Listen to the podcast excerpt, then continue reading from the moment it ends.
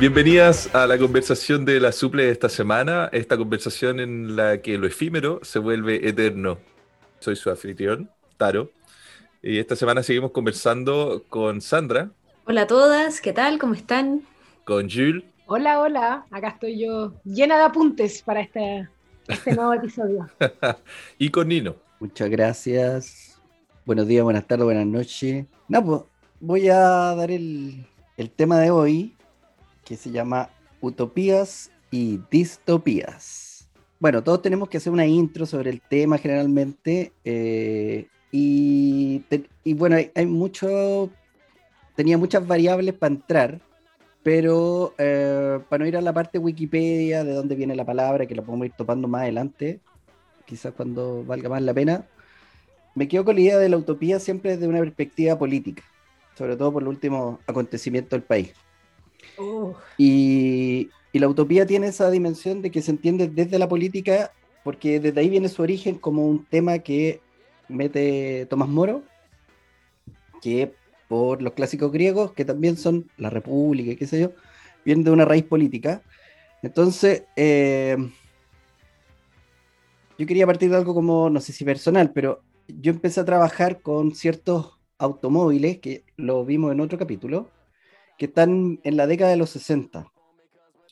Y la década de los 60 se, se habla como la década de la utopía, donde está el, que es lo que yo trabajé, que era el eh, mayo del 68, que es donde aparecen todos estos lemas emblemáticos que se arrastran hasta el día de hoy. Y en el fondo, eh, siempre el, el término utopía se ha ocupado como, sobre todo, entre más a la derecha uno se instale, cada vez más despectivo. La utopía se convierte en un concepto despectivo para el pragmatismo eh, de la derecha, un, o sea, un, un- un mal pragmatismo. Mientras que más hacia el otro lado se entiende la utopía más como un ideal. Claro, como un objetivo. Claro, entonces hay un ideal, hay, hay una condición más humanista. Bueno, y si uno se puede ir un poco más, más al extremo, claro, esa, esa utopía se puede convertir también en algo dogmático. Entonces la utopía tiene como esta suerte pendular.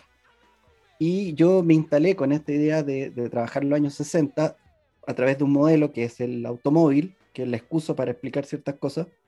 Entro como la idea de la utopía desde ese ámbito desde, de- desde el ámbito que yo considero que es de donde proviene el nombre y, no el mal uso de la palabra, que eh, podríamos ver más adelante de, de la diferencia entre utopía, distopía y, eh, ayúdame Sandra Cámara, eh, Ucronías. ucronía.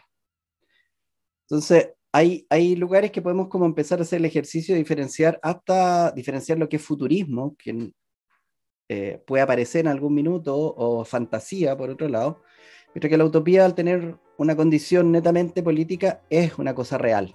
Pero aquí me lanzaron la bomba atómica. ¿Qué es esa weá? Ucronía.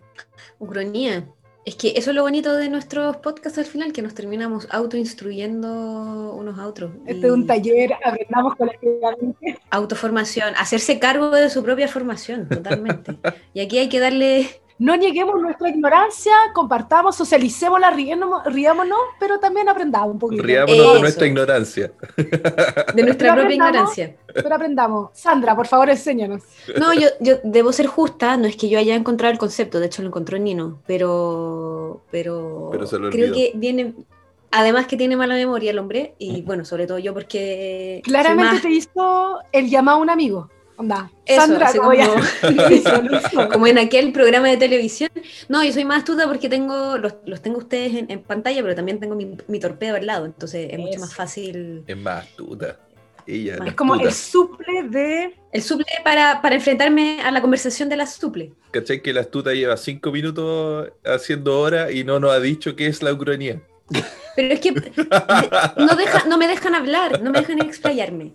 Pero hay una razón, hay una razón por la cual eh, Nino me hace el pase, porque la ucronía es algo que uno, o sea, son proyectos en los que hemos participado, pero sin saber que se podían denominar así.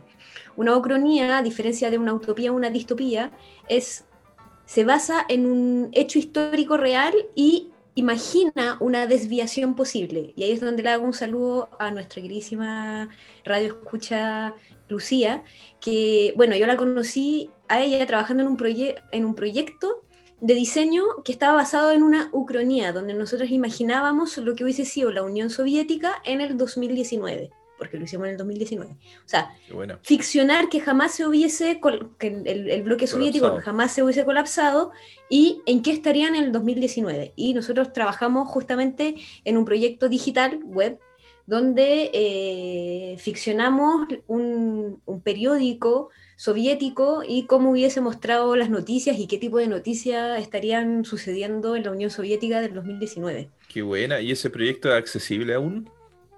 Eh, es que nunca se subió a la web, porque era como una suerte de, maqueta. Eh, pero sí, o sea, tenemos eh, todo, todo, el trabajo realizado y la verdad es que fue bastante entretenido de imaginar nos vimos un poco coartadas por, por, algunas retroalimentaciones que tuvimos y teníamos ideas en un principio y las quisimos llevar a, como al chancho y nos dijeron como, sí, no, esto no es verídico y es como, a ver, si estamos imaginando una cosa totalmente... no, no, verídica. No verídica, entonces... Pero vamos con todo que están que estáis contando lo encuentro demasiado bacán. Me encantaría saber, onda, qué justamente imaginaron algún artefacto, tecnología o alguna forma así o sea, una de, nuestras principales noticias que teníamos en, nuestro periódico, en, esta publicación digital que estábamos trabajando, era, eh, por ejemplo, los bebés a la carta. Entonces, el, primer eh, bebé nacido en, en tiempos de, como de mutación, o sea, no de mutación genética, sino de construcción genética de los seres humanos, ya cumplía, eh, creo que cumplía 20 años o algo así. Entonces era como toda una entrevista a esta persona, que, cómo, cómo, había sido su vida. No, pero yo quiero decir algo ahí, porque justamente em, parece una agua muy loca, y tú te decís, pero ¿por qué chuchas en esta cuestión? Pero yo lo he escuchado en otro espacio, por ejemplo, y yo no los conocía el término ucronía, que voy a tratar de ahora decirlo en algún momento en las conversaciones casuales. Para sonar como más... Claro, para sonar te, Te sube el tiro el nivel, po. Y toda la cuestión, pero yo lo conocí igual, es un nombre medio intelectualoide por, eh, por mi hermana, que es historiadora, y que una historiadora muy seca y muy bacana, y que eh, me hablaba de lo que se llama la historia contrafactual, y que es exactamente un poco la misma historia, la misma idea, pero usada ya no en el campo del diseño, sino que en el campo de la historia. Y es como imaginar como que que algunas condiciones sean distintas y tratar de imaginar la trayectoria de los posibles. Hay un libro que se llama como Historia de los posibles, igual así, y e, ellos dicen, igual son como corrientes muy controversiales, es lo que tú decís, Sandra, como que que es como que la mayoría de la gente en la historia les dice, ustedes están locos, weón, están escribiendo ciencia ficción, es pura weá lo que dicen. Que pero es diseño especulativo dentro de la historia. claro, algo de eso tiene también tiene algo de eso y ellos lo que buscan mostrar, y mi hermana hizo ejercicio con sus estudiantes, que son bacanes, porque la idea es como, no es que ya imaginemos cualquier, bueno, es un taller de escritura creativa, sino que es como, imaginemos, por ejemplo, que no hubiesen asesinado, qué sé yo, el... Kennedy. Eh, claro, acá era el loco que inicia toda la cuestión de la Primera Guerra Mundial. Ah, el, el, archiduque. el archiduque. Bueno, ya imaginen que no lo hubiesen asesinado, y caché que todos tratan de hacer razonamiento y probablemente, o sea, todas las líneas es que igual hubiese habido Primera Guerra Mundial. Seguramente. Como quizás hubiese desplazado un par de meses, un año o algo así, pero, pero igual hubiese, o sea, la tensión era tal que igual hubiese estallado. Claro. Oye, pero falta algo importante. Explicar qué es distopía, porque habría que hacer un paisaje primero para profundizar cada una. pero, espérate, antes de que nos vayamos a esa ¿cómo, ¿cómo llegaste a esa weá del, manejo del genoma, así? ¿Cómo llegaron a eso? Es una weá muy nazi. Totalmente, pero dime, dime que no hubiese sido posible.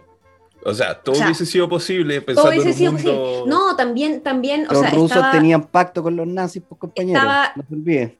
El Goldwyn llegó a qué punto? 10 minutos de conversación. Llegamos a los Menos. nazis. Igual nosotros no llegamos Lo- tan rápido lo- a los nazis. Lo Tenemos otro punto antes, pero Pero bueno, hubo mucha interrupción. Claro. Eh, no, sin- eh, ficcionamos un, un montón de, de cosas y esto fue al final como lo que quedó en conversaciones con, con distintos amigos, con conocidos, como para ver hasta dónde lo podíamos llevar.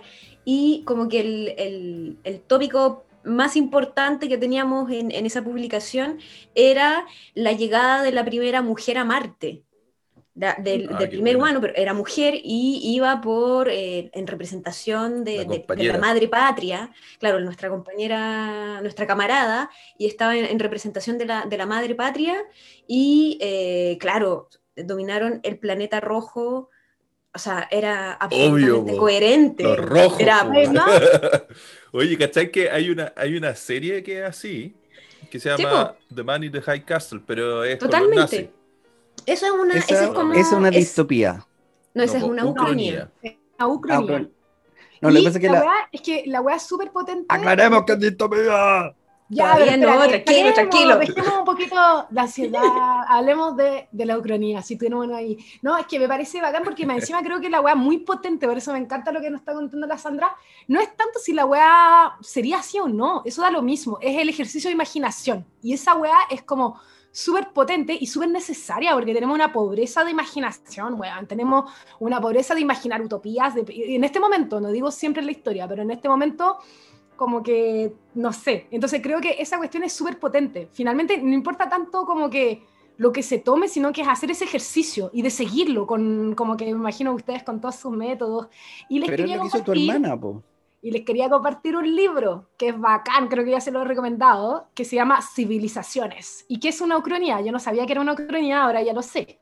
De hecho, como que muchas veces la literatura, y ahí tiene razón Nino, hablan de distopía, pero en verdad es una ucronía, porque es un loco, es un francés que imagina como que en el momento de mm, encuentro más famoso, onda en el siglo XV del, de los continentes latino, o sea, americanos y europeos, la, el- la relación de fuerza hubiese sido al revés. Y que hubiesen sido las latinoamericanas, las, las americanas, perdón, que viajan, y en particular las incas, que viajan a Europa y que colonizan Europa. Y el libro es bacán porque en verdad no es solo el ejercicio, bueno, además del ejercicio de imaginación, igual nos habla de hoy, pues, ¿cachai? Si eso es lo que como que además es súper político, como decía el Nino al principio, de todo, esto, de todo este ejercicio de imaginación, porque nos interpelan en las realidades de hoy. Claro. Pero ¿qué es la, qué es la distopía, Nino? Sí, que es la distopía, porque ese libro a veces lo guardan en distopía. Si, si hubiera una cámara y estuvieran viendo cómo me tirita el ojo en este minuto, mi formación Defínelo, docente defínelo. de cuando uno explica de lo general a lo particular, sobre todo un grupo curso, por eso me, me, me acordaba de tu hermana, que entendía muy bien, me, eh, entendí muy bien por qué tu hermana trabajó ese proyecto.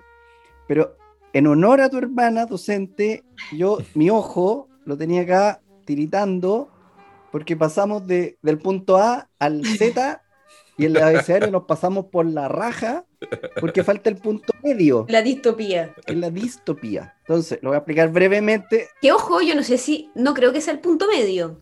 A ver, en resumen, así bien en general, la utopía, ¿cachai? Es el no lugar, ¿ya? Es algo que está eh, desde una perspectiva súper espiritual, digamos, o un pragmatismo súper, digamos, bondadoso, por decirlo de algún modo. Es pensar Claro. de, de una manera positiva la construcción de la humanidad. La distopía es el fracaso de eso. Es pensar lo mismo, así- en este caso, es un futuro, a diferencia de la utopía, que no es necesariamente un futuro, sino que puede ser netamente un presente. La distopía es como que si la utopía se hubiese aplicado y cómo hubiera fracasado. O sea, la distopía, por lo tanto, es el fracaso en la puesta en práctica de la utopía. Y la ucronía es, bajo un hecho histórico, generar una deriva, o sea, eh, Una variación. una variación, un, un desvío. Claro. ¿Qué hubiese pasado si entonces se construye desde un hecho histórico para que la cosa tenga una validez, que es la, es la película que, que citaba Taro, que es como, ¿qué pasa si los nazis no pierden? Entonces, para que la historia tenga validez, uno empieza a estudiar cuánto poder bélico tenían, qué eh, inven- inventos tenía hasta ahí. Entonces uno empieza como a proyectar esa historia y va creando como el ejercicio de la hermana de la Yul. De historia el- contrafactual. Claro, que en el fondo es una práctica para que los tipos empiecen a escribir historia. Porque si falsean, o sea, yo lo veo así, el ejercicio que hizo tu hermana es como, ya a ver, vamos a, a derivar la historia. Entonces, le- todo el rato le debe estar diciendo, oye, pero ¿cuáles son los hechos? Habla desde los hechos, porque la historia es una interpretación, no una Claro. ciencia exacta. Entonces, cuando tú lleváis esa práctica desprejuiciada, porque estáis armando en base a los hechos y tratáis de mantener a los monos ahí, oye, no te escapís, po, oye, oye. Entonces después lo lleváis y dices, ya, ahora vamos a hacer el ejercicio real, con este proceso histórico, con las cartas que Sí. hay, con la evidencia que hay. Entonces practican y por eso encuentro la raja que haga eso, pedagógicamente y también por esa vertiente de pensar en, un, en lo que tú también dijiste. ¿Por qué no hay utopías en esto? Tengo la explicación, pero lo voy a decir. Puedo detenerte ahí solo un segundo, porque de hecho una de las huevas más potentes que me acuerdo de haberlo conversado con ella, así estoy hablando de su nombre, así, pero que me- a mí me sorprendieron caleta y que me llamaron mucho la atención, es que ella decía que una de las razones por las cuales había usado esto con sus estudiantes, estudiantas que son de, de como del liceo, es que eh, era una forma también más, bueno, ella lo ve como quizás más de izquierda o más democrática de pensar en la historia, porque la historia se nos cuenta siempre con muchos personajes, hombres generalmente, los hombres importantes en momentos icónicos, pero en verdad se olvidan que hay condiciones estructurales, que hay masas, que hay muchas weas, y que justamente ese tipo de ejercicio te permite evidenciar esas cosas, que quizás el asesinato de este loco, ¿cachai? Pero no importa, la guerra quizás hubiese estallado igual porque habían condiciones, o sea, había tensiones de clase, habían luchas de imperios coloniales, habían otras cosas que hubiesen podido gatillar de miles de escenarios en la misma guerra, digamos. Claro, o sea, efectivamente te obliga a ver el panorama completo. ¿Cachai? Como a, Claro. empa- a empaparte del, del- de, de la historia, que sí. Y no una suerte como de encadenación de, de hechos, así como, bueno, entonces porque mataron a este hombre pasó todo esto. Es que no, o sea, en verdad, en otro contexto, seguramente su asesinato no, no hubiese traído mayores consecuencias. En otro contexto. Acá socio- con el estallido. Como que con el estallido, en una de esas, weón, podría no haber sido un torniquete el 18 de octubre, pero quizás igual hubiese estallado porque habían razones súper fuertes, había un malestar tremendo, había movilizaciones sociales, Sí, estaba sí, todo eso. Entonces, pero es cuático el ejercicio, o sea, ahora que lo están conversando, como uno está acostumbrado a ver la historia en forma lineal. O sea, pasa A y por eso pasa B y por eso pasa C, pero en realidad, claro, es un ambiente completo, o sea, una sociedad, un- un- un- no sé, es un planeta completo que está en efervescencia o como sea. Es un tejido complejo de analizar, pues. Mi mente acaba de explotar. Una pregunta, una pregunta al, al grupete. ¿Por qué se, se le atribuye a los años 60 la condición de una década de la utopía y luego en los 70 no? Yo, yo no, no sé, pero por ahí, por ahí leí de, al- de algún sociólogo que decía que la utopía y la distopía siempre se van alternando en función de lo que no está en ese momento. ¿Cachai? Como si en ese momento el, el- el- el estar social está en un estado distópico, piensan en la utopía y se, se crean utopía y se generan utopía. Y cuando la balanza se va hacia la utopía, entonces la gente empieza a crear distopía, ¿cachai? Pero ese es un modelo que, a, a mi parecer, funciona como para esa época, pero hoy en día está totalmente roto, o sea, eso ya es otro tema. hasta si pensamos, en el- perdón, pero hasta si pensamos, no sé, yo por ejemplo no hubiese asociado, si me hubiesen dicho cuál es un momento que siento que es de mucha utopía, no hubiese pensado en los 60. Yo tampoco. Porque las utopías de los 60 son la utopía del siglo XIX. Sí, Esas son las utopías. El- para mí el siglo XIX es el, el momento, bueno, muy revolucionario, etcétera, y cuando se piensa en la utopía, por ejemplo, del comunismo, en la utopía del anarquismo, en utopías, ¿cachai? En decir, queremos llegar a este tipo de sociedades, como que son, y que lo que pasa es que en el siglo XX, o sea, el siglo XX, claro, se empieza a aplicar o se empieza a buscar formas para llegar a esas utopías, pero... No, pero yo pregunté por una, yo pregunté por algo específico. No cuándo es la primera utopía, sino que por qué.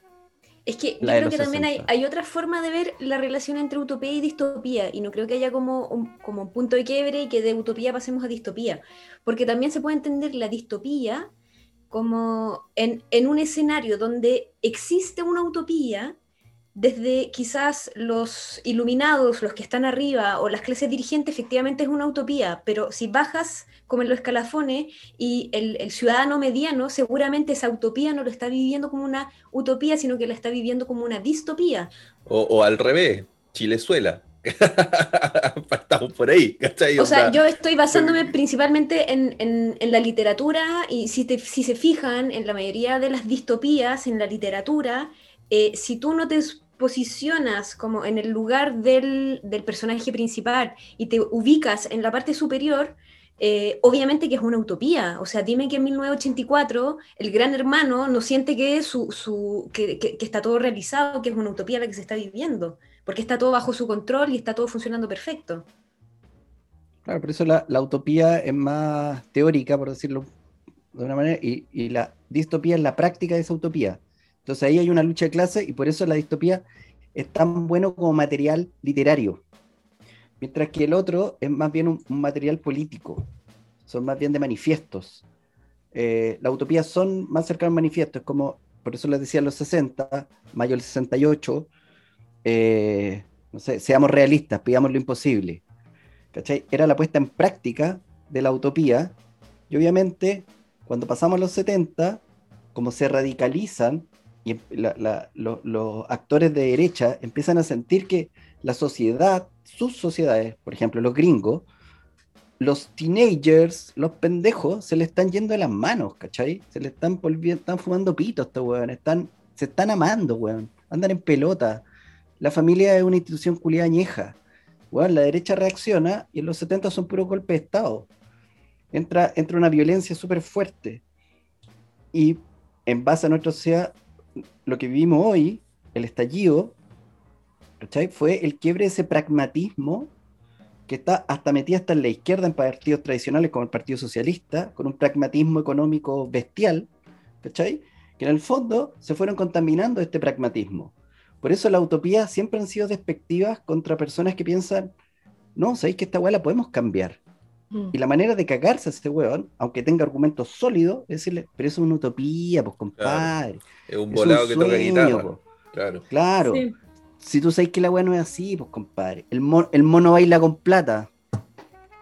Yo creo que una de las cuestiones, efectivamente, yo creo que el estallido muy potente es eh, que trajo, no sé si se acuerdan de esos momentos de tantos cabildos, etcétera, y ahora que ya estamos abriendo, o sea, que ya está desde hace rato el proceso constituyente, etcétera, pero que ya estamos ya a puertas de, de, abrirlo, digamos, ya con una asamblea, una convención que se, que se va a armar, es igual esa cosa de tener que soñar futuros comunes, de imaginarlos y de plantearlos como weas a los que queremos ir, onda. Entonces tienen que ser como que conversados, debatidos, y, a mí me llamaba mucho igual la atención en los cabildos de la pobreza, justamente yo estoy un poco obsesionada con eso, de, de imaginarios que tenemos, de imaginarios de posibles, de deseables.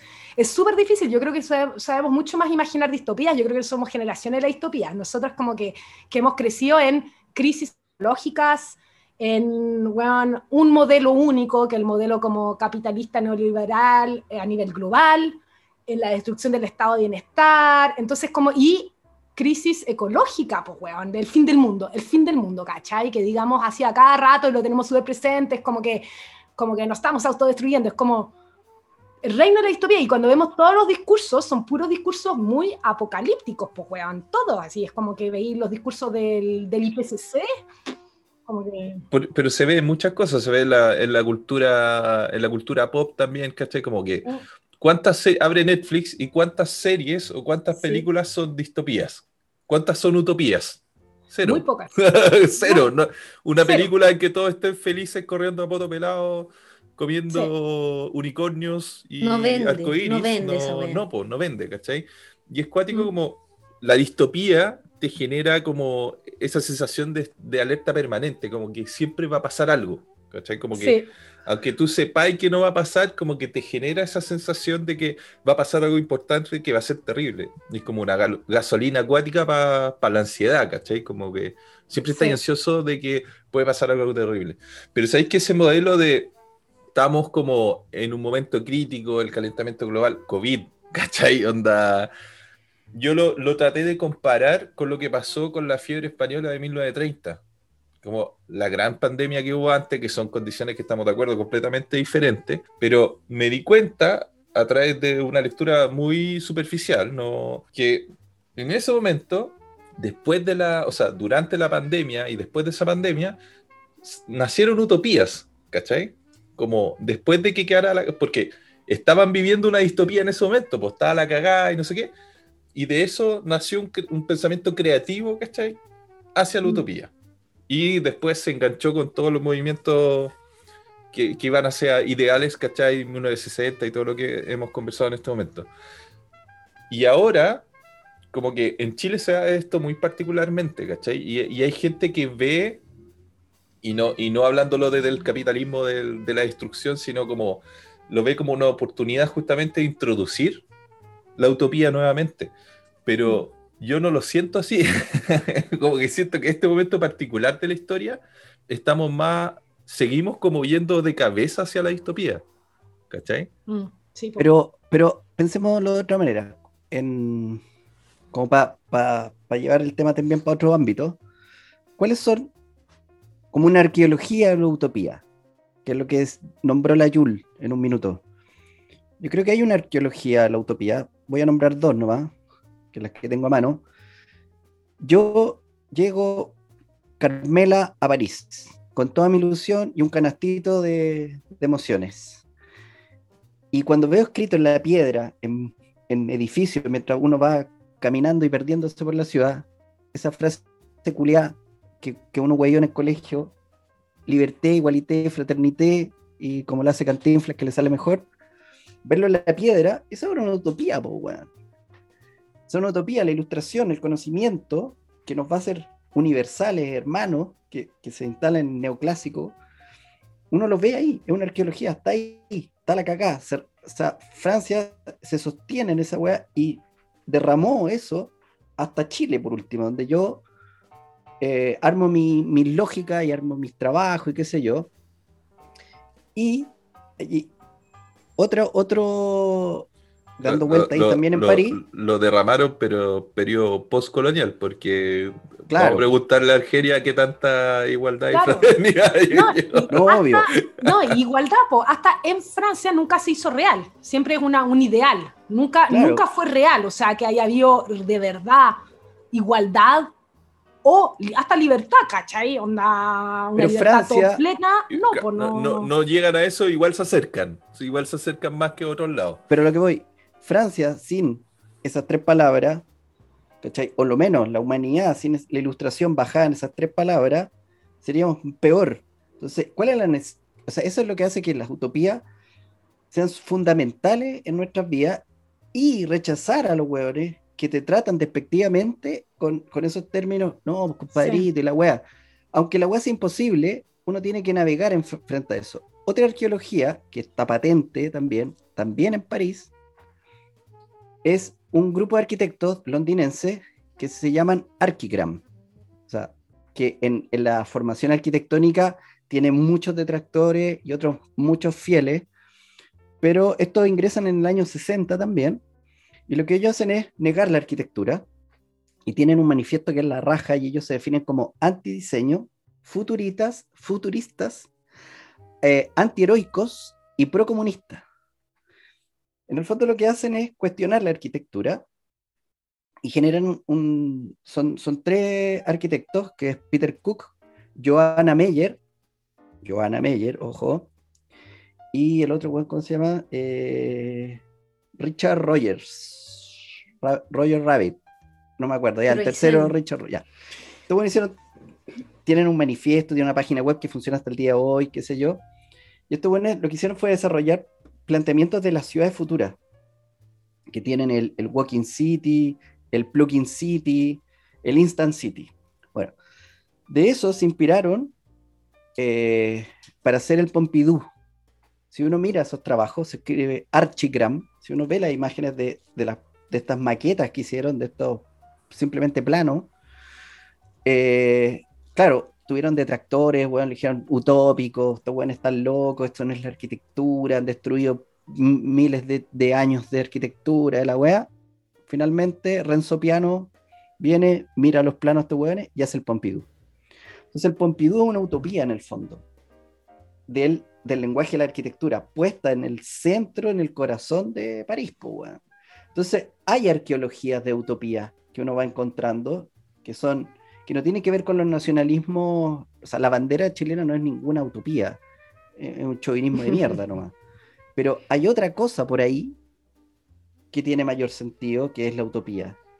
Entonces, eh, ¿qué es lo que dijiste tú, Postaro? Como en, el pop, ¿cómo se manifiesta la, utopía a través del pop? El archigram es el pop hecho utopía.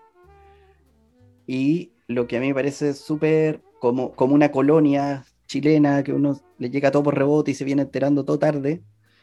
Claro, pero de repente esas cosas que uno admira tienen sentido. Yo, yo la única manera de zafarme del nacionalismo es leerlos desde ahí. La única cosa que a mí me parece como universal. Entonces, la ilustración a mí todavía me, conmueve la ilustración como, como, movimiento. Y creo que el que falta hoy, por lo que decían de lo que viene con la, con, con la nueva constitución, entender que la constitución tiene que armarse mirando una utopía. Porque si miramos el pragmatismo, estamos cagados. Vamos a hacer una guapa 10 años más. El, pragmatismo del weón que le da el permiso a las mineras. Las mismas fuentes de energía. Oye, vamos a quedar sin energía cuando querían meter las weas de la.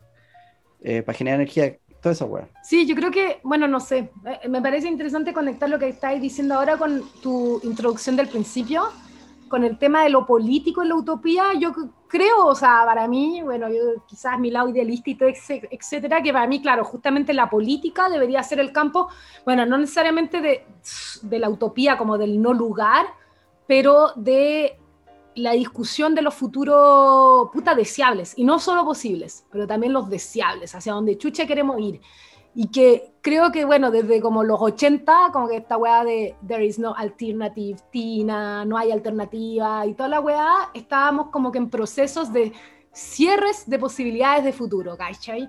Y que en otros lados se ha abierto en otros momentos y que como que nosotros igual estamos como que en este proceso donde está un poco abierto, ni siquiera mucho, pero un poco abierto, que antes ya ninguna posibilidad de abrirlo, y donde toda la gente que ha tenido durante todos estos años, juegan tres décadas o más, diciendo, puta, es lo único que hay que hacer, la política en la medida de lo posible, esa frase de asquerosa, ¿cachai? Es como, no, weón, la política es el campo de, de lo que queremos hacer, no es el campo de hacer la weá, no es una weá de gestión, no se administra en política, weón, se apuesta, se busca, se conquista, se avanzan los cercos.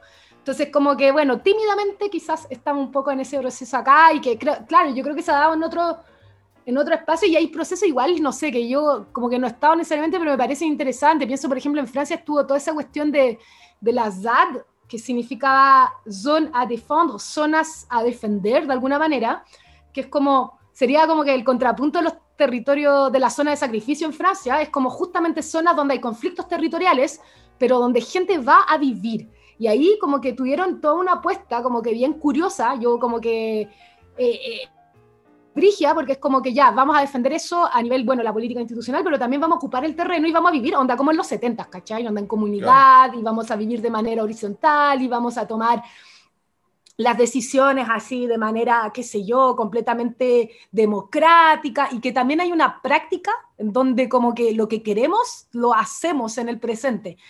Y esa weá, bueno, es también súper difícil de encontrar, pues yo creo que todas vivimos nuestras vidas como que también en la medida del mundo real, pues, weón, del materialismo que yo tenemos. Creo, yo creo que es difícil, pero no es tan difícil como uno cree. Lo que pasa es que lo que estaba ahí hablando es una decisión ideológica de cerrar esas ventanas, ¿cachai?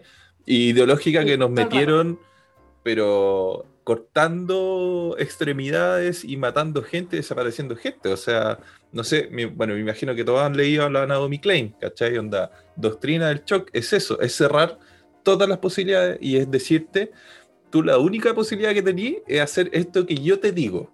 Y ahí vienen la política de gestión, ¿cachai? Que yo no puedo hacer nada, yo solo trabajo, yo solo hago mi trabajo, ¿cachai? Como el milico que está torturando a un weón y le dice, no, yo no soy, yo estoy haciendo mi trabajo, ¿cachai? No, ¿cachai? No, la weá no es así. Y es súper importante lo que decía Jill. Tenemos que volver a abrir esa ventana.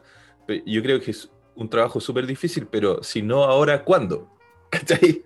Claro. No, ahora, y además este se cultiva, y además se cultiva colectivamente. O sea, a mí me ha pasado, yo he hecho el ejercicio de tratar de imaginar weá y me cuesta caleta, pero colectivamente, escuchando, por ejemplo, yo en muchos grupos feministas que escuchamos, qué sé yo, hay que socializar radicalmente los cuidados, weón. ¿Cómo sería eso? ¿Cómo imaginamos que podemos vivir en una sociedad donde los cuidados no recaen en puta una persona individual, weón, en la familia?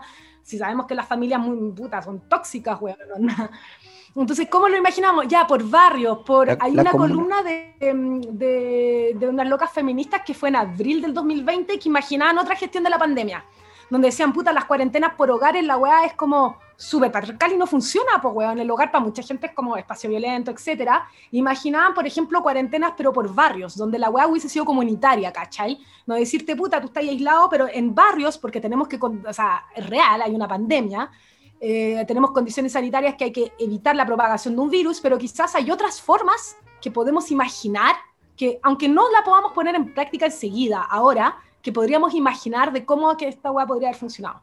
Es que a ustedes no les pasa que imaginan esto de, el, concepto incluso de utopía, que también tiene que ver en cierta medida con una escala, con el tema de, de cómo estas mega naciones en las que vivimos hoy en día, que eh, justamente yo siento que es quizás más realizable una utopía a una escala comunitaria, en cierta mm. medida como manejarle, lo que sea tú, o sea, ¿cómo podemos combatir esta pandemia de otra forma? Quizás de forma barrial. Entonces, en una comunidad eh, más abarcable. Yo siento que, o sea, imaginar una utopía a nivel como de un país o incluso, bueno, lo que se está, imagínate, Europa ahora funciona como, como continente y toman decisiones también a, eh, nivel, a ese nivel. Entonces, mm.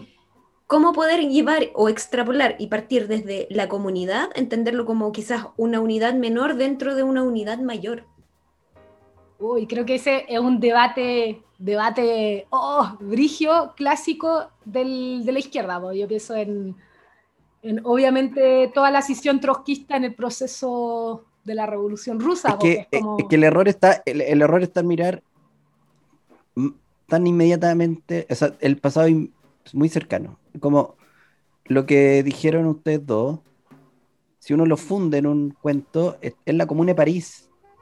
La Comuna de París se gestionó, o sea, el, el estallido de la Comuna de París fue la, fueron las mujeres. La administración de eh, de que la comuna subsistiera al acoso fue por las mujeres. Y ellas administraron el espacio doméstico, por decirlo, en, eso, en distribuir las actividades, en hacer una cosa horizontal, eh, que ese modelo no solo fue una subversión, eh, digamos, contra el poder interno, sino que era una subversión que quedó latiendo en el tiempo y que de ahí vienen muchas prácticas que son hasta el día de hoy. Y esa weá es heavy y, y, yo me documenté súper tarde esa cuestión y encuentro que hay muchas respuestas en ese momento histórico que podrían estar funcionando hoy. Y estalló como una utopía. Eh, eh, o sea, hay, hay mucha utopía rondando en esa ciudad. Y yo creo que ahí hay varias prácticas a leer hay muchas mujeres revolucionarias. Claro, pero el caso de la Comuna de París, que está de cumpleaños este año, eh, o sea, como que hay muchas Que no le han dado ni bola. ¿eh? No le han dado mucha bola, pero es una es que encima coincide con, con, un. No sé, no sé cómo se llama, un bicentenario de la muerte o la muerte de Napoleón. Entonces se lleva como todas las glorias ese weón y la comuna. Claro, pero creo que justamente la comuna pone en tensión lo que estaba diciendo la Sandra de la escala, porque la comuna de París, bueno, que fue un fracaso, pues, bueno, los mataron a todos, pues los fusil las fusilaron, ¿cachai? Sí, em, se da mucho el tema de, claro, el hecho que haya sido en una localidad que está eh, inmersa, que está como que integrada dentro de otras, otras escalas, la escala de la nación acá, etcétera. Como que y no sé, yo no sé si es posible una utopía mm, en un espacio cerrado si es que no se, no se contagia de alguna manera. O sea, hay, varios, hay varios ejemplos que, no, que no funcionan. No, claro. Lamentablemente, tiene que ser una utopía más contagiosa. Pero, pero en Chile, la República Socialista de Marmaduco Grove, que era tío o abuelo de Allende, que un golpe de Estado por la aviación por el Partido Socialista. cuando era un partido que valía la pena. Claro. Entonces, Sí, porque entre paréntesis dejamos pasar el debate sobre, porque dijiste partidos de izquierda, partido socialista, bueno, dejamos pasar ese debate para otro podcast, weón, porque Claro. eh, Hay mucho yo que no lo decir. considero mucho de izquierda, weón, el de hoy día. ese es para otro tema. Pero, claro, ese como fracaso, la utopía en sí ya es un fracaso, por cierto. Pero si tú no creías en la utopía, o sea, la importancia de la Comuna de París es que procesos que eran impensados Claro, y extremadamente necesarios se pusieron en muy corto tiempo sí. porque no podían resistir más tiempo porque el poder no iba a permitir, teniendo todas las herramientas a su favor, que eso lograra un éxito. Sí, Es como, Es muy peligroso si es contagioso. Claro. claro, y esos días que, que generó la República de Marmaduke Grobe, eso, bueno, implementaron una cantidad de leyes que siguen hasta el día de hoy. Mm. Entonces, estos efectos lo que hace es que estas inyecciones de utopía que tiene la, la historia, lo que hace es adelantar procesos de un golpe y no van a ser de una manera que sean gratas sus términos, van a ser crueles, se tienen que aplastar rápidamente, ¿cachai? Por eso la utopía es peligrosa. claro. Y lo que inyectaron en nosotros fue ese pragmatismo. Lo que hay que luchar hoy es, es bajar el cinismo. El hipster de Provi, como yo, que vota por un weón término medio, que mantiene el status quo, que, que, que, que habla mucho de París como puedo hablarlo yo, que sabe comer un quesito bien, un El vinito... Frente Amplio, digámoslo. Esa weá, claro. Esos weones están en contra de la utopía. Bueno. La utopía está quizás en la lista del pueblo, ahí, weón, comiéndose el completo, weón, a la intemperie, por decirlo. ¿Quién sabe? Pero la utopía, ¿cachai? Es incómoda. Y por eso, quien cree en la utopía, hay que tratarlo despectivamente, porque el cinismo tiene la razón. El peso del cinismo. Mm, El peso de la medida de lo posible.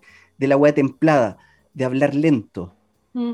Entonces, entre más lento tú hables, más fascista eres. El rojo Edward, ¿cómo habla? Habla, habla como una miel que cae lentamente para meter todos los crímenes, los asesinatos con calma.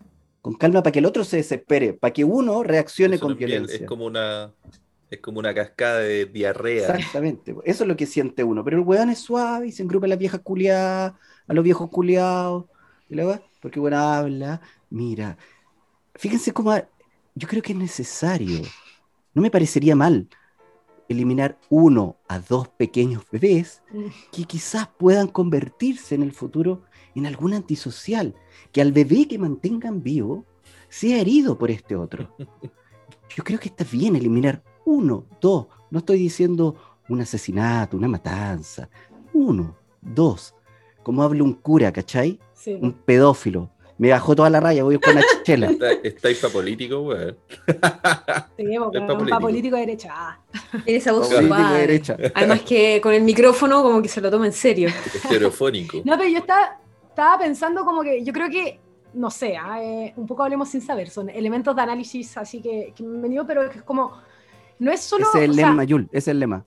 Sí, pero no es solo como que yo creo que nosotros somos generaciones como que, claro, que no hemos tenido necesariamente utopía y que estamos recién quizás eh, tratando de reconstruir utopía, etcétera, pero también a mí me pasó, bueno, yo les tengo que contar, desde la pandemia me metido full en el rollo distopía, así he visto todas las distopías que nunca había visto, ya empecé a verlas así desde muchas pelis, onda 12 monos, onda además distopía pandémica, pues weón, onda empecé a ver eso como que en la cuarentena 1.0. Y ayer vi Brasil, porque lo había recomendado el Nino en un podcast y que yo lo censuré porque no lo había visto, así que para que hablemos también. Y una wea que me llamó caleta la atención es como que tengo la impresión que antes, pero por eso es una impresión, que antes como que la distopía era una wea de decirse ya en algún futuro, por alguna razón vamos a llegar a la distopía. En cambio, nosotras somos como más generaciones que tenemos la impresión de estar viviendo la distopía, que creo que la pandemia es un ejemplo brigio, pero hasta antes de eso estaba pensando en distopías más, más contemporáneas. Por ejemplo, estaba pensando en- Black Mirror, en la serie, y es como, weón, anda, Black Mirror es ahora. Ni siquiera, Es no, como- es que es, es esa sensación de que no es ahora, porque no es algo que te va a pasar hoy día, pero que está ahí a un milímetro, ¿cachai? Está ahí como en el Exacto. borde Pero que podría del pasarte precipicio, mañana. ¿cachai? Yo creo que esa es la wea. Es que no te pasa hoy, pero te podría pasar mañana. Claro, pero Sí. literalmente mañana, no a tus hijos, No, a no, ti, no, mañana. Y de hecho, Exacto. el, el loco, el creador de, de Black Mirror, que se llama Charlie Brooker o algo así, o Brooker, dijo, se mandó una frase así como con esto del COVID y no sé qué, como que el mundo real me robó las ideas para crear mis pesadillas, una cuestión así, como que el mismo tipo que creó Black Mirror, que nos tiene a todos con los pelos de punta, con el mundo, con lo que está pasando ahora, dice, estamos en un mundo tan distópico que ya no se me ocurre una distopía peor, ¿cachai? Onda, encontré heavy, encontré heavy que de esa mente saliera esa frase. Imagínate si lo dice él, lo que queda para nosotros. Claro. O sea, que ese nivel de, de abstracción que tiene. Igual yo, yo tengo la, la sensación también cuando vemos eh, películas, series, leemos libros distópicos, que tenemos la... el- como que nos resguardamos diciendo, no, eso no nos va a pasar porque uno imagina que te viene como de una, co- como que el cambio operara de forma abrupta. Y yo creo que todo lo contrario, o, o- o el miedo que nos genera en quizás nuestra generación, es que quizás nos estamos dando cuenta que el, el cambio está operando como paso a paso, lentamente, así lentamente como está hablando el Nino. Como que no nos damos cuenta y, y se van, van pasando cosas. y- lo, lo mismo que ha pasado con la pandemia. Partimos encerrándonos en nuestras casas. Después, o sea, imagínate que hoy en día llegamos al punto en que cualquiera que sale sin mascarilla, como que se pasa el tremendo rollo, así, y, y- y te sentís como en una situación ansiógena, po. El coronavirus es como, no sé, es- hay una, hubieron películas y series, es como una película antigua que hemos visto 500 veces y que hoy día está pasando, ¿cachai? Y, Claro.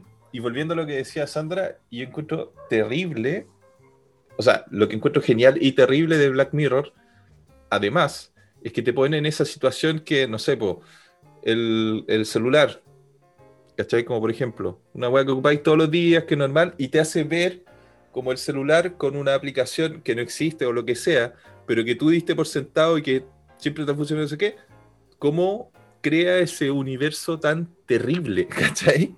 Claro. El que probablemente que- estemos viviendo ya. Ese es el gran éxito, creo, de Black Mirror. Y a mí me llamó caleta la atención reviendo como distopías pasadas, que claro, nosotros estamos como que mucho más lo que ya, ya estamos hablando, pero además encuentro como que hay una relación distinta a la tecnología.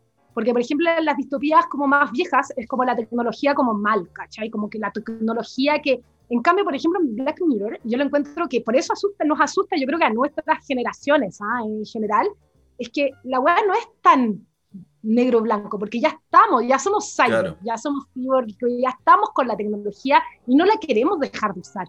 Entonces no es como que esa relación tan dicotómica, onda, por ejemplo, cuando veíais Brasil es como muy, la o 1984, como la tecnología como algo malo. Y ahora, por ejemplo, no es tan así, porque la tenemos ya está, por eso es como que la historia ya Incorporada, está po. en parte instalada, pues, ¿cachai? Y por Claro. eso nos, ah, nos genera tanta, tantas weas raras. Es que- Es que eh, eh, el, el nivel de dependencia, y, y creo que es algo en lo que, bueno, que la pandemia afectó, pero, pero de- del cual he tomado conciencia últimamente, o sea, realmente en las últimas semanas, que, por ejemplo, el, el nivel de dependencia a, lo- a los dispositivos, e incluso al, al tipo de consumo que uno tiene, eh, a mí me tiene mal. O sea, me doy cuenta que, por ejemplo, eh, la- lo que me cuesta hoy en día leer un libro, o incluso ver una película, o sea, algo que va a requerir...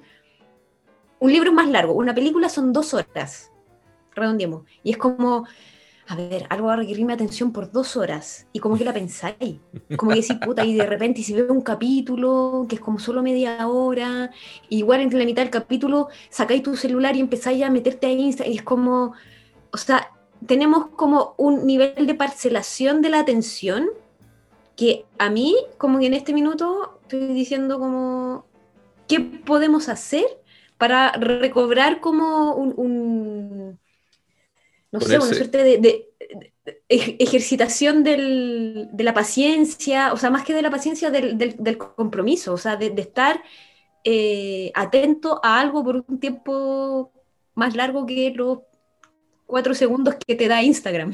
Yo creo que yoga y meditación es la, es la respuesta. El problema es encontrar el tiempo. hay, que, pa- hay que estudiar utopías. Sí, la utopía, la utopía es el camino. That's the way. La utopía es el- Sí, no hay de otra. Bueno. This is the way.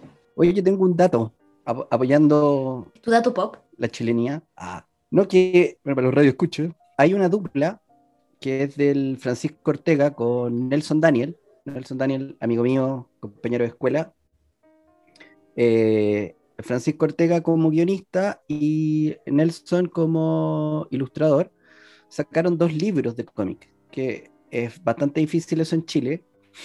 Sacaron dos libros de cómics súper exitosos. Bueno, tienen una carrera ellos dos por separado y mm, cada uno en su ámbito y les va súper bien. O sea, Nelson trabaja para DC Comics eh, coloreando e ilustrando. Es famoso en su, en su ámbito, es como una celebridad de cabro. Bueno, ellos sacaron dos libros, eh, uno que se llama 1899 y el otro se llama 1959.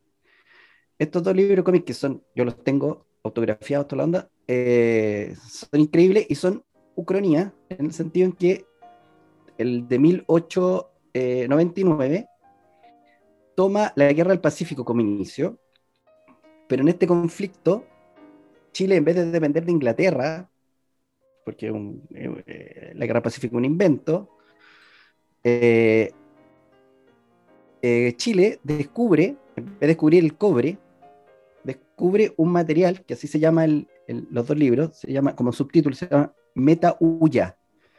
Entonces, el del 1899 es Metaulla 1, y este material es como un plutonio. Entonces, lo que hace es que lanza Chile, invierte la polaridad del planeta en el poder. El poder queda en el sur y queda en Chile. Entonces generan una confederación, este, este, digamos, este material hace que cambie toda la lógica y, eh, bueno, para no contar la historia que es la raja, ¿Seríamos con Venezuela con el petróleo? O... Ya, imagínate esto. eso, en eso mismo estaba pensando. bueno, esa misma wea. Entonces, como aparece este plutonio, pero la tecnología en esa época era, era la de la época, obviamente. Su estética es, es del steampunk, que hay dentro de esta distopía ucrania hay estilos, porque como está muy pegado a la literatura y al cómic, sobre todo, el cómic es pura distopía y ucrania, hay estilos dentro de eso. Y esto es el steampunk, que es como eh, de todas las tecnologías de la época del, vapor, de la, de la, no me acuerdo qué número, revolución industrial ahora, pero llevado al extremo. Eh, entonces luego se hace el segundo libro, que es Metahuya 2, que es 1959, en donde ya teniendo el poder en el, en el cono sur, como se dice, el imperio zarista, o sea, previo al comunismo, el imperio zarista es como invadido por los alienígenas, por cierto, y, pero invadido en el sentido que les da un, armas, les da un otro, otro nivel de poder versus... ¿Pero por qué alienígenas? ¿Por el pueblo o por...? Ah, no. todavía, este, estos libros son previos a todo el estallido, entonces cualquier coincidencia es... Ah, ya, Entonces la wea aquí es que mezcla, en este libro, mezcla a Pinochet y Allende como aliados. Y entre medio aparece Che Guevara. Es una wea, una locura, pero como que te cuesta leerlo. Te cuesta. Un bolón. No, porque te, conflictúa leer la wea. Tenéis que, claro, tenéis que desaprender Desconstruirte. lo que, claro, lo que Pero, pero haciendo la cita de la hermana de, de Yul, antes del golpe, acuérdense las palabras de Allende en el golpe. No se convence en, el primer momento de, que Pinochet está en el golpe. Él cree todo el tiempo que Pinochet va a desarmar esto porque es su aliado, es un buen cercano, ¿cachai? Y, ocurre todo lo contrario, ¿cachai? Entonces, como Ucrania es verdad, o sea, los tipos pudieron haber estado aliados, quizás no ser amigos, pero haberse respetado, ¿cachai? El uno al otro. Entonces, igual a uno lo conflictúa por por, la, situación, pero si uno estudia un poquito la historia, dice, oye, esto era posible. Y en caso de, defensa de un país o de una zona, claro, no queda otra que aliarte con los buenos. Bueno, lo que les pasó a todos los países europeos, que tuvieron que aliarse las, las cámaras de diputados, congresistas, porque había que defenderse, no sé. Eh, y eso están en la editorial Planeta, eh, están yo los que no lo han visto se los recomiendo, uno de los mejores libros que he visto. Eh, hay otro de un argentino súper antiguo, pero no me puedo acordar el nombre, que te lo recomendé a ti, Taro, que es también un, un apocalipsis. Eso me lo recomendó Cristian Castro, nuestro amigo cocinero. Eh, que un, puta, qué lástima no acordarme ahora el nombre, pero es, es uno de los cómics así como pilares de la literatura latinoamericana y que es de, es de un apocalipsis, que tiene que ver con los saltos del tiempo, una hueá a la raja. Entonces uno va, mientras los va leyendo, que son gigantes, va cortando el tiempo y va entrando a diferentes épocas del hombre. Y siempre se ve el mismo conflicto, que es la utopía versus el pragmatismo propio de nosotros. ¿No es el Eternauta? El Eternauta. El Ese. Eternauta, ese era, ese era. Pero hay que, Sí, yo creo no, que no tenemos que quedarnos con, yo creo que tenemos que quedarnos con la parte difícil, la utopía. Eh, es como, hay que, hay que volver a esos temas, hay que reconstruirla, como dijo la Yuri. Yo leí hace poco una, una novela que no está traducida al español, la leí en francés, que es una escritora canadiense que es bacán, weón. A mí me rayó la cabeza justamente por esa posibilidad de imaginar cosas que no son necesariamente el fin del mundo, weón. Que no es necesariamente la sobrevivencia, que no es necesariamente que está... Y aunque parte, igual eso está en el contexto, es una novela que se llama Crónica del País de las Madres, que es de una loca que se llama Elizabeth Bonaburg, y que bueno, me llegó por otro podcast, después haremos recomendaciones de otro podcast, le hacemos publicidad a la competencia. Ah, pero que lo que me pareció bacán es que ella parte un poco la misma idea en- del cuento de la criada, como que ya hay una crisis brígida la fertilidad por un montón de weas que pasan desde la alimentación, etcétera, y lo imagina en un futuro muy lejano, e imagina una, una salida desde, desde, bueno, podríamos decir el feminismo, aunque ya no es necesariamente una, una escritura feminista, pero de reorganizar la sociedad. Y la web es bacán. No es necesariamente una utopía porque no está todo resuelto, porque hay contradicciones, hay debates, hay procesos como son las sociedades, pues, weón, que están vivas, que, que, siguen avanzando, pero la idea de imaginar otras formas de relacionarse es súper potente, po. de imaginar otra forma en que se estructuren las relaciones familiares o de comunidades, las ciudades entre ellas, otra forma de democracia, otra valoración, por ejemplo, los trabajos, weón, de qué trabajos son importantes y cuáles no, y ella lo pone, y leerlo, igual es un libro, además, súper entretenido. Tú lo estás leyendo, porque hay una historia y entráis en la cuestión y queréis saber qué pasa. Lo encuentro también casi disruptivo, ¿cachai? Como que casi de lograr imaginar weas distintas, un acto como el loco de Brasil que soñaba que volaba, bueno, pero acá de una manera más como política, colectiva, de imaginar otras formas de estar, ¿cachai? De, del mundo. Sí, pues, es bonito, Así que ese también... es como, lo que explicaste del libro es como, ya, si uno dice, invita a la gente a, ya, reconstruyamos la utopía. Bueno, y alguien te dice, ya, pues, vamos. Y ahí uno queda más, bueno, ¿y qué viene después de la frase, cachai?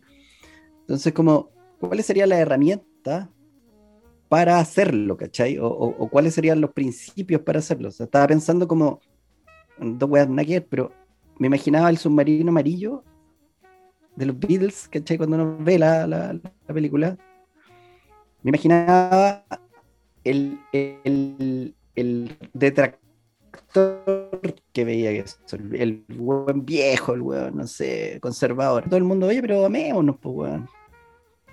Este mundo se está cayendo a pedazos, es lo que muestra, que es como con estos collages, esta, esa estética, que es la raja, que es la estética que, que después tomó la unidad popular, pues, que to- todo, el, todo el, el afichaje que existe, eh, la Ramona Parra viene de ahí, po.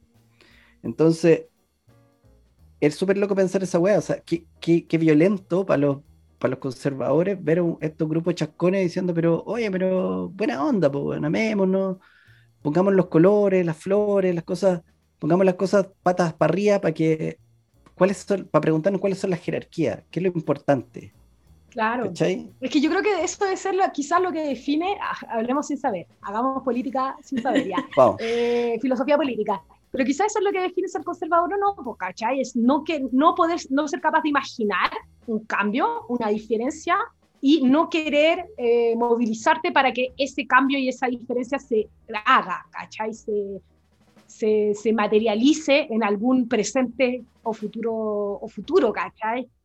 Yo creo que eso tiene todo que ver, no, no con una forma de pensamiento, pero sí no tiene todo que ver con el poder. No tiene, no tiene Claro. tanto que ver con que yo piense que la, la sociedad se tiene que organizar diferente o de otra manera, sino tiene que ver como cómo sigue organizándose para que yo conserve mi poder. Claro, pero hay mucha gente, por ejemplo, que no tiene poder y que han estado votando a la gente, por ejemplo, que tiene poder, ¿cachai? Y yo creo que no se imaginan que es posible. O sea, sí, que es no se posible, imaginan que es posible, pero aparte como que tienen una ilusión de poder. No, yo creo que también tiene que ver, y, y es lo que iba a decir, con, con una parte de miedo. También el, el- el no moverte, el status quo, el no cambiar nada, no arriesga, el que no arriesga, bueno, Pero es que nada no puede es, perder. no es solamente eso, sino que si tú decís, oye, podríamos, quizás podríamos pensar en cambiar esta weá y vienen al tiro con la weá la, la distopía. Si no, weón, el mundo se va a quedar a pedazos, weón, Chilezuela, weón, va a quedar la cagada. todo Pero se por eso, porque te da miedo, po, porque, porque ficcionáis, Ya, pero eso es, una, eso es un adoctrinamiento, pues, weón. pero podríamos cambiar esto para, para, que, para que todo mejore. Y lo primero que el adoctrinamiento te va a generar es como, puta, y si en vez de todo mejorar, todo se va a la chucha y todo es peor, no, entonces mejor no me muevo. Obviamente que es un adoctrinamiento. Claro. Pero también está, para quien no tiene poder, el, el conservadurismo está radicado en el miedo. Sí, pues, y ese conservadurismo claro. ahora es pop. Por ejemplo, eh, ¿cuántos años lleva Salfate mostrando YouTube como un argumento válido de weas que es un adoctrinamiento de, de miedo, pues, weón? O frases populares como más vale diablo conocido que por conocer. Es como, por este gobernador hombre que tiene toda una trayectoria que ya lo conocemos, pero oye, pero un coche suma- pero ya lo conocemos Lo a conocemos esta gobernadora mujer que no tiene experiencia, que qué sé yo, la verdad. Entonces ahí baja, mira, que es muy, muy chileno, esto es muy chileno. Más vale diablo conocido que por conocer. Y esa weá Mm. se le dijeron a Pinocho, weón. Para el sí y el no. Me acuerdo que gente, por temor, decía, mira, ¿sabéis qué? Después de toda esta weá, y venía con esa frase culiada, yo no la podía entender. Así, No, weón, Qué terrible, loco. Qué terrible. y de ahí saltamos en la medida de lo posible. Así, copiar, pegar, compadre. Pa. Pero ahora estamos en cuestión a otra onda, que hay gente que prefiere votar a gente random, así que no conoce de ningún lado, así que no está en ninguna cuestión, pero que prefiera eso a alguien que conoce. po, A, a mí lo que me ha costado también es como, que tiene que ver con lo que estamos hablando, es como que encuentro que la realidad en Chile es tan salvaje, porque de verdad la realidad en Chile es una wea salvaje, es como tratar de explicar que ya estamos en una distopía para mucha gente de otros lados, ¿cachai? Onda, tú escribí acá, de, por ejemplo, el mundo del trabajo, y decís que puta que nadie tiene contrato, que nadie tiene un sueldo decente, que nadie va a tener jubilación, que nadie tiene derecho a enfermarse, que nadie tiene derecho a huelga. Y es como, weas que tú le escribí a cualquier persona de otro lado y ya parece una distopía, weón. Sí, Es decir, claro. que como que yo en un momento estaba con esa a- angustia, ¿cachai? Es lo que decíamos que la distopía se va construyendo poco a poco finalmente. ¿Mm? Y que no es que te venga un cambio así como una bomba atómica, que bueno, para algunos fue una distopía que llegó de un minuto a otro. Pero, Claro. pero no es el caso acá. No Claro, es el caso para nuestras generaciones que Claro, crecieron no es en el esta caso. distopía. Y, y- y es totalmente así, es como, al final te vaya acostumbrando, es como, no sé si es un, no es un dicho popular, pero es como la, la- la historia de estos ratoncitos que, eh, o sea, no, de estas ranas que están en un, en un pote de agua que los van calentando poco a poco y, y no se dan ni cuenta porque se lo están cagando, porque lo están matando. Se la lo mismo. No, pues, Se lo están está buena porque la historia, la otra que voy a contar, la del ratoncito que, que nada en la leche y hace mantequilla y escapa. Claro, que bate la leche y es Una rana. La rana es la que. No, pues es un ratón en la leche y la rana, en, el agua. A la, Ah. la rana la cocinan y el ratoncito escapa. El ratón, Entonces, eh, el claro, ratoncito- el bate, bate, bate ratoncito- la leche y hace El mantequilla. ratoncito de la, la utopía, la rana es la. Distopía. Y yo la conocía distinta. Yo la A conocía ver. como que la rana, si la cocina a fuego lento, se queda ahí y no se va. Sí, en cambio, Y si, la, la tiráis- en una, weá horrible y se va. Después la talla del auto, tus referencias populares no están en cuestionamiento. No, pero de verdad. De verdad, créanme, Sí, pero créanme es así. Esa es, esa es la historia completa. Créanme. Esa es la historia A completa. ver si coincidimos todos. El último mo- momento utópico que vivieron. Para mí yo creo que fue dentro del estallido, en un momento que nos tocaba como que soñar la asamblea constituyente, onda, por ejemplo, nos dimos harta vuelta de cómo sería una asamblea feminista. Eh, y para mí ese fue un momento como de, no sé si de utopía acabada, pero por lo menos de discutir y de poner en posibilidad, ¿cachai? Weas distintas. Para mí fue Yo durante creo el que el estallido. 18 de octubre es el momento utópico colectivo. Ahí nunca esperamos la sensación, yo por lo menos ahora, si muero, es decir, al menos viviendo en este país, desde, este, desde el 73 para adelante cuando nací, decía, me voy a ir de este país y buscaba en otros lugares utopía, sentir no sentir ese peso de, de la chilenía culiá, de, de, de esta huevá. Esa es la hueá que yo tenía como un, un- me estaba inventando un autoexilio constante. Yo me tengo que ir de esta hueá, me siento mal. Y por ese minuto, Mm. en ese día, yo sentí que va- más que la hueá del sí y el no, que cuando se fue Pinocho culiado, en ese momento, porque fuera una revolución, yo sentí en ese instante la utopía. O sea, la utopía es real, se siente, ¿cachai? De ahí todo lo que derivó. Pero ese 18, y por lo menos cuando salieron los milicos y esas par de semanas, meses, toda la hueva, esa efervescencia, ese acercamiento a la moneda, a derrocar este conche su madre, toda esa hueá para mí fue la utopía. Sí, para mí, para mí la utopía también fue en ese momento y pasa por lo colectivo. ¿Cachai? Como ese sentimiento que tengo yo, eso que yo he estado, esa, esa weá que tengo reprimida de rabia, de contra la injusticia y toda la weá, no soy el único, weón. Somos millones, ¿cachai? Somos millones. Sí. No estamos solos. Que yo creo que fue muy loco esa weá porque fue como, es muy raro, porque, bueno, pero quizás también por eso nacen utopías en el siglo XIX, etcétera, porque vienen momentos muy revolucionarios eh, eh, y todo, pero como que, que en medio de la crisis culiada, si la crisis mal, vemos, weón, que es la derecha que es golpista, ¿cachai? Que sí justifica esa weá, vemos lo que es la concerta, o sea, la ex concerta, etcétera, vemos que tenemos todo lo que decía el, el Taro, pues, ¿cachai? Que esa weá es colectiva, o sea, que todos la estamos pasando, la gran mayoría de Chile la estamos pasando mal, y al mismo tiempo igual dan como que se dieron espacio, porque como que mucho afuera se mostró mucho el tema de, bueno, violaciones de los derechos humanos, que claramente hubo, una manera Claro. brutal, etcétera, pero también hubo eso otro, había una energía también creativa. De, Mm. de deliberación que estaba muy potente. Yo me acuerdo un momento en la Plaza Dignidad, una noche, un viernes en la noche, así, esos viernes extraños, em, un momento que era justo después del, del acuerdo, de ese acuerdo traidor. ah, Ese acuerdo de em, mierda. desacuerdo de mierda y me acuerdo de haber estado ahí y que todavía estaba todo muy en cuestión porque la calle estaba muy, muy, muy eferves- efervescente y que eh, las cabras de la ACES bajaron en uno de los edificios eh, que están ahí eh, rodeando la Plaza Dignidad un tremendo lienzo, tremendo, tremendo, tremendo, que decía Mm. como Chile será la tumba del neoliberalismo. Y sabéis que ver eso, para mí fue un momento también un poco utópico, ¿cachai? Decir esa Sí. weá que yo nunca pensé, o sea, yo pensé que, weón, no, onda, y eso que no soy tan vieja, pero pensé que, puta, la weá iba, ya no, ya no tenía mucha apuesta, seguía tratando de organizarme, etcétera, pero, pero estaba con harta desesperanza y cuando veí esa weá es como, fue súper potente, decir, quizás sí, quizás sí, hagámoslo, intentémoslo, apostémoslo, dejemos todo, weón, Vamos, y acabemos acá con este, Sí, sí, con este presente horrible, weón, distópico. sí. Bueno, y ya hablamos de la utopía, entonces, ¿cuáles son sus distopías? Eh, Bueno, todos los días desde que empezó la pandemia, ¿no?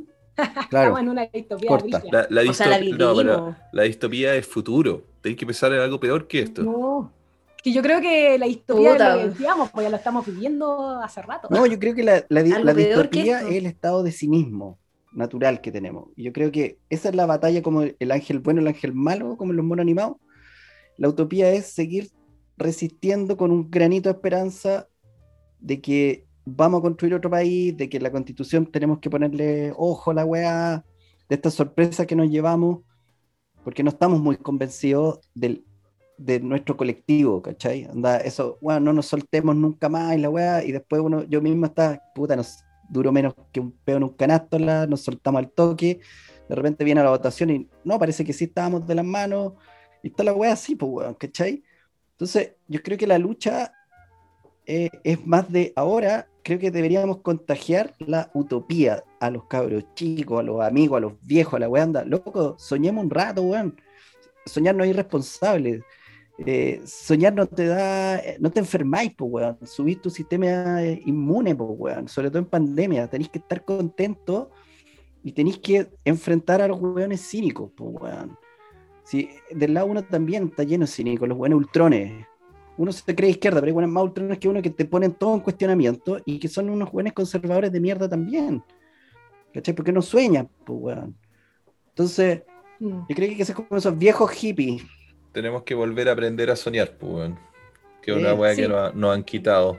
Sí, yo creo que sí, pero igual creo, ya mi nota un poco negativa, ustedes saben que no, sé, no siempre soy negativa, generalmente termino los episodios arriba, pero no, una cuestión que a mí me, me llamó caleta la atención, es, ahí ahora hago la publicidad a otro podcast, ah, pero un podcast en francés que escuché que se llama 100.000 años. Y es ahí donde saqué la. Ahí escuché, entrevistaban a esta um, Elizabeth von Aburg, que era esta escritora y que había escrito esta utopía, y por eso después la leí.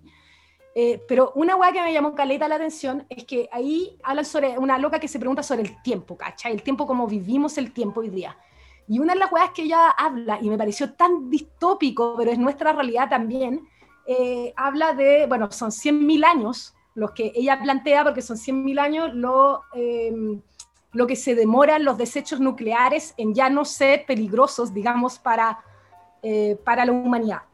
Y ella va a hacer una weá, pero muy loca, también una weá de ciencia ficción, no, no, no, sabía ni siquiera qué se estaba haciendo.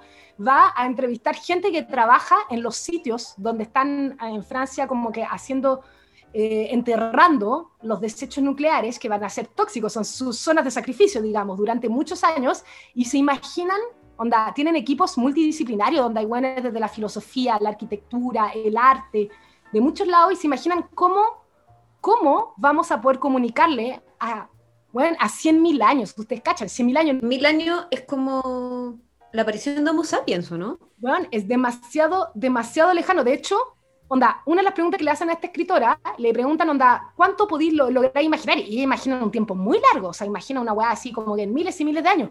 Llega a 10.000 años, ponte tú. Pero 100.000 años es algo que ni siquiera podemos imaginar pero que tenemos que imaginar que igual estamos en un mundo donde quizás queremos que sea habitable de acá a 100.000 años y que vamos a tener que lograr comunicar con esta generación del futuro para decirle acá es peligroso, weón. Por miles de razones que nuestros condoros de nuestra sociedad pero tenemos que lograr esa permanencia y esa weá me voló la cabeza. Así que como rayando la pava con esa cuestión. Sí, siempre me he imaginado que como que entierran los desechos nucleares y ya, no, ponle 50.000 años, 50.000 años, pues weón, que es una weá inconmensurable. Ya nosotros ya no vamos a estar, nadie va, el colapso de la sociedad y no sé qué, y vienen otros seres y como que y llegan y ven un uno de estos sitios, ¿cachai? Y lo abren y se derriten, ¿cachai? Como, ¿Cómo les vaya a poder avisar que no abran esa weá? Ponle una cruz roja. Quizá la cruz roja significa ábrelo, ¿cachai? Exacto. Entonces hay caleta weá, pero se cachen que allá están unas weas como medio espirituales, así como religiosas, que dicen como que no, hay que lograr pasar en la espiritualidad que hay lugares que en este momento, puta, no son habitables, sino van a ser habitables por weón, estaba hablando de centenares y centenares de generaciones. como los egipcios, pues, las inscripciones de las tumbas, que decían, si, si abres esta weá estarás con una maldición de no sé qué weá. O sea, en el fondo hacían eso, pero bueno, pensando, es como, ¿en, en qué icono? Y, bueno, abrieron la weá, y está la maldición y toda la weá, que murieron todos los weones que abrieron la weá, hicieron película, pero... pero desde que lo abrieron hasta que entendieron lo que estaba escrito, había una desincronización heavy, que es lo que decía el autor, así como, ah, este es Biohazard, esta la weá no ¿Cuánto va a durar esa weá? Claro. La caducidad. Debe, decir comida. Así. Qué lindo, qué lindo. Y el tema nuclear igual nos obliga a pensar en esa weá, porque ya lo creamos, o sea, no nosotras, pero ya está, lo creamos, estamos viviendo con eso, igual estamos aprovechando esa weá que nos da energía, etcétera. Pero igual, bueno, pensando en Godzilla y en otras distopías, junto donde hablamos de Japón, por favor, que se note que hablamos Ah, ya lo estaba echando de menos. Suerte que lo trajiste, Jules. Claro, me está asustando. El tema radioactivo, que es como también de las distopías cotidianas, pues, weón. Como que... O sea, es que yo he estado buscando qué ha pasado para atrás hace 100.000 años. Homo sapiens aparece hace 300.000 años. O sea, es un tercio desde que Homo sapiens está en la Tierra creo que es, como, no, uno no lo puede imaginar. Mm. Es, eh, como que me, me, vuela la cabeza. Y si pensáis en el hombre trato, trato de buscar. Olvídalo, o sea. Oye, ya que están citando otros podcast amigos, ah, en la televisión, de un canal amigo, eh, historia de, de, construida de un español, que no me acuerdo cómo se llama, que está en Spotify, pero bueno, hoy día escuché haciendo el aseo el. Con Pascua y, Rodri. Y claro, que era así muy de cojones, ¿viste? y el loco es increíble, weón. Y está hablando de la cultura maya. La cultura maya desaparece tres veces y se vuelve a construir. Una wea, pero no se sabe por qué. Entonces los tipos vivieron esta crisis de que borraban todo, volvían sobre sus iconos y tenían que volver a reconstruirlo pero con los murmullos de las ideas, ni siquiera tenían la certeza. Entonces, como que ese ir y venir, es bonito lo que dice la Yul, de, de dejar una seña a la generación. Lo que yo hago está dejando una seña y tenemos que pensar en lo venidero, no ser tan egoístas, ¿cachai? O sea, como que yo no tengo intención de tener hijos, pero no, no por eso no voy a pensar en el futuro para los demás, ¿cachai? Y la paradoja está que los buenos que tienen más hijos son los buenos que más contaminan, ¿no? Va súper divertida, pero en fin. Entonces, igual uno tiene que ser, pensar en esa hueá venidera, en dejar huellas al futuro. Igualdad, fraternidad, libertad, Sororidad. sororidad, taratata. Bueno, entonces pensaremos en dejar alguna utopía para el futuro más que la distopía. Y mm, parece que podemos quedarnos con más vale diablo por conocer que diablo conocido, ¿no? Me gusta esa nueva versión. Yes. Que estén muy bien. Nos escuchamos la próxima semana. Chao, chao. Chao. Chao. Chao, y sigamos soñando.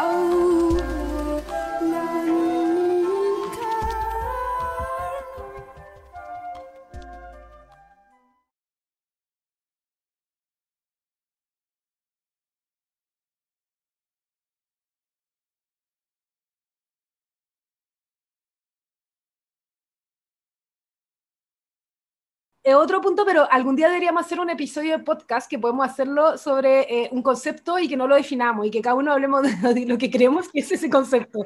El niño se muere. Yo creo que todos los podcasts han sido lo mismo. Lo que acabáis de decir lo hemos hecho en todos los podcasts, así que no, Ya no lo vale. hacemos, perdón, perdón. No es ni una novedad la wea.